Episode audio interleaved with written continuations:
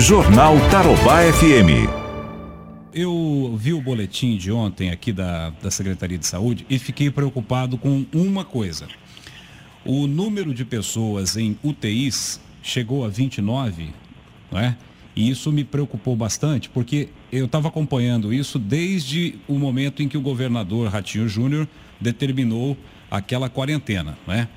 E desde então nunca esteve tão alto, viu, Maria Lúcia, esse número aí. Aí a pergunta que eu faço para você é a seguinte: como é que está o controle? Como é que vocês estão aí é, monitorando a questão dos leitos, da taxa de ocupação de leitos aqui na nossa regional? Ah, muito bom, muito bom, Fernando.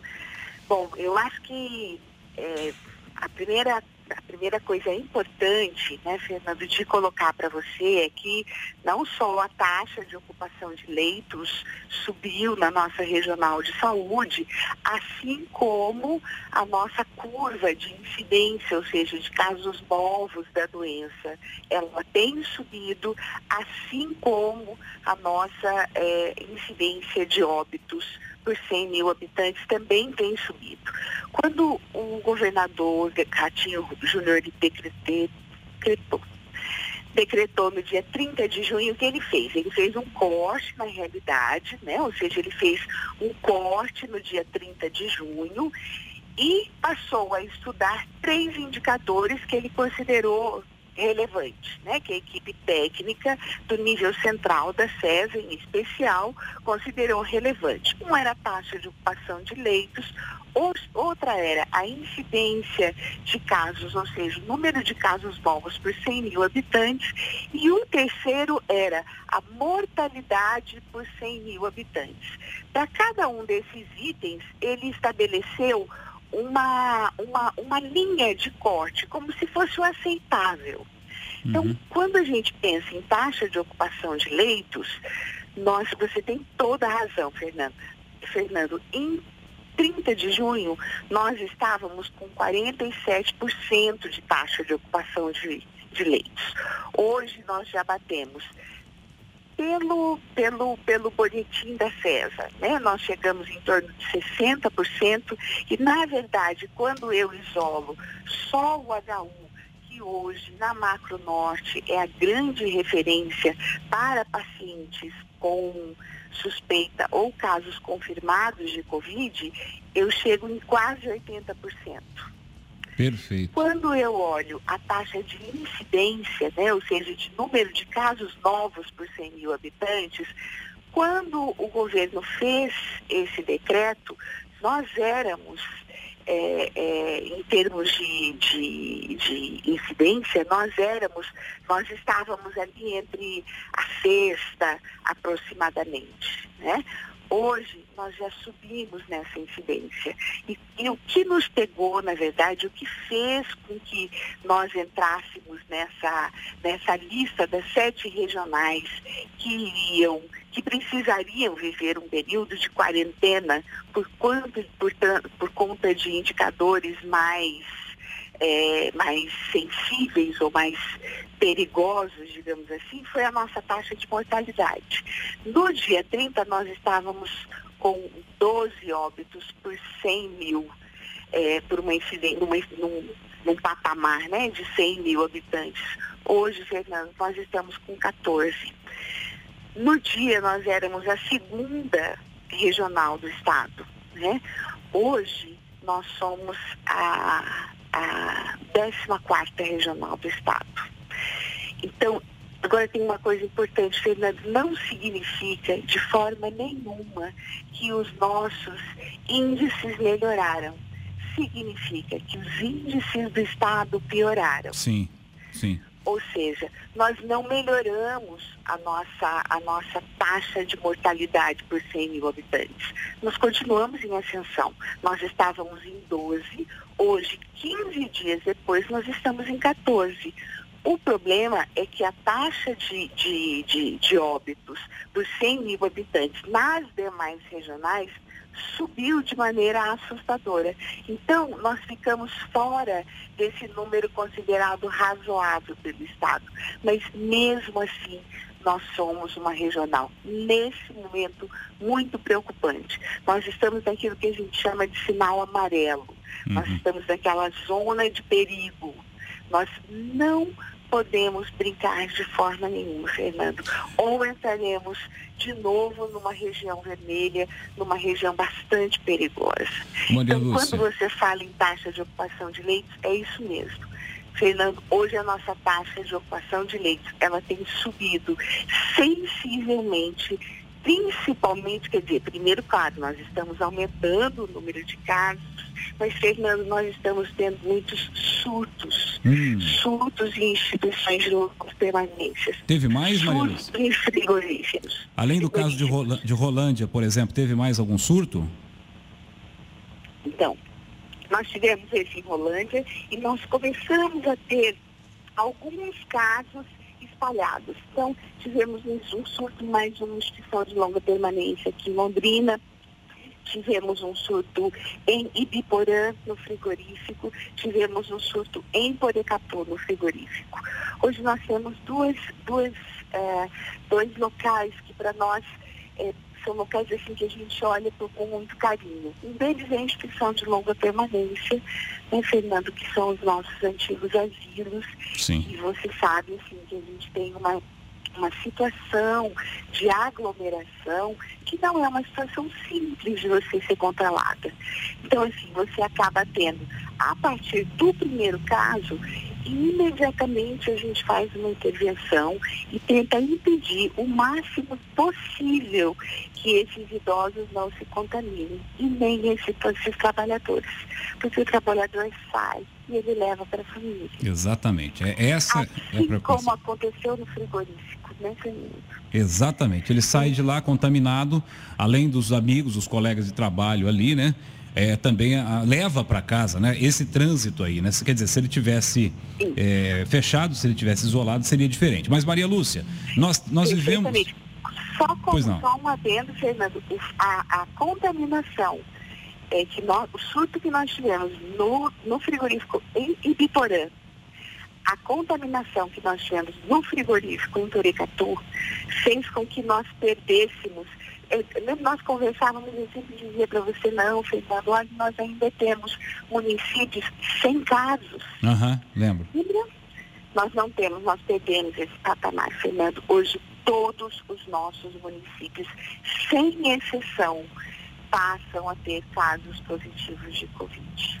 E os a... municípios que não tinham passaram a ter exatamente por conta desta contaminação no frigorífico. Sem dúvida. Agora, o, a quarentena que nós acabamos de sair, ela ainda não tem o resultado. Nós só vamos conhecer o resultado dela adiante, né, Maria Lúcia? Isso, Fernando, isso, isso. Fernando, acho que assim, tem, tem uma coisa que é, é muito interessante, né, disso que você está falando, que é isso, Fernando. Você, quando você faz, quando você tomou, nós estamos numa, numa doença que eu não tenho remédio, por mais que as pessoas, uns são favoráveis, outros são contra, tratamento precoce, tratamento só dentro de UTI, todas essas polêmicas, né, que nós todos é, que nós estamos acompanhando ultimamente, toda essa polêmica é o seguinte, nós não temos comprovação científica. Ou seja, não existe nenhum medicamento, até porque não houve tempo hábil para isso, que seja comprovadamente eficaz contra, contra a Covid-19. Nós estamos acompanhando, assim, com muita alegria os avanços importantes em relação à vacina, mas nós não temos a vacina. Nós só temos a nossa única arma é exclusivamente as medidas não farmacológicas. São só essas que nós temos, Fernando. Ou fazemos isso, ou viveremos aquilo que outros estados e outros países viveram. Então, quando você traz assim, essa questão da medida não farmacológica, é isso mesmo. Eu tenho, qual era o objetivo daquela medida? Era fazer com que as pessoas ficassem em casa naquele momento só que mesmo com as pessoas ficando em casa, eu tenho outras pessoas que já adoeceram. E se a gente considerar o período de incubação do vírus, que é de 7 a 14 dias, as pessoas que adoeceram, por exemplo, nós entramos em quarentena supostamente no dia 1 de julho. As pessoas que, que adoeceram anteriores ou que tiveram contato com o vírus anterior ao dia 1 de julho, elas começariam a manifestar os sintomas e em torno de 5% delas precisariam de leitos de UTI e de leitos hospitalares nesses 15 dias que nós ficamos em quarentena.